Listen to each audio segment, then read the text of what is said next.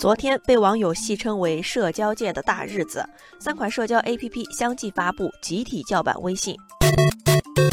他们分别是快播王兴的马桶 MT、今日头条张一鸣的多闪、锤子科技罗永浩的聊天宝。马桶 MT、多闪、聊天宝三款产品被外界视为向微信社交帝国宣战的征兆。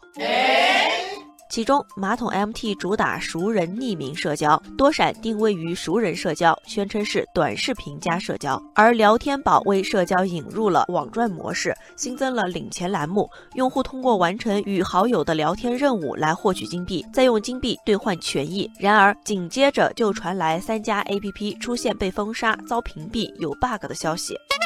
有不少网友认为，微信目前势头强劲。从历史的教训来看，那些挑战微信的大咖，最后均以失败告终。三家社交 APP 恐怕也难以与微信抗衡。网友万能的四月说：“雷军的米聊，阿里的钉钉，马云曾经极力推荐的来往，中国移动的飞信，都曾是微信的劲敌，但是结局都以失败告终。”网友刀拉 T 梦说：“不知道凭借算法和短视频插足社交的张一鸣能否抢到一席之地，拭目以待。”网友怀秋说：“没有基础用户转换，重新做个 APP，想超过腾讯的微信还是很有压力的。”网友夏天喊话：“能取代微信支付，我就跟你玩。”对于三家 APP 的来势汹汹，一些网友认为微信的江湖地位已经稳固，只能在细微领域略有突破。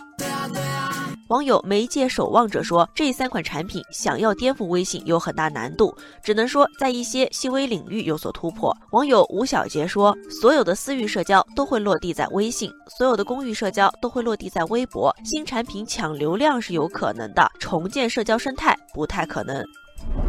当然，垄断并非好事，百家争鸣才能更进步。唯有革新，才能打破垄断，才能推动进步。网友星火说：“其实市场上暗流涌动，多家公司已经开始布局新社交产品，直面微信。而社交产品之间的良性竞争，对于用户来说是一件好事，用户有了更多的选择空间。”网友山林风雨也认为，不管是微信还是后续即将发布的社交产品，只有进行不断的创新，能为用户提供更好的价值及内容，方能走到最后。网友草莓说：“说实话，还真的挺期待有个新的社交软件能给我们带来点惊喜，不知道这三位新来的兄弟能不能做到。”网友行者说：“齐白石老先生有句名言：‘学我者生，似我者死。’社交界百家争鸣。”百花齐放是好事但创新和突破才是重中之重。只有能满足用户的差异化需求只有能找到一个属于自己的标签和发力点的产品才能够打破现在的僵局寻求一席之地。用心做好产品大众才会买账。我们不一样不一样每个人都有不同的境遇。我们在这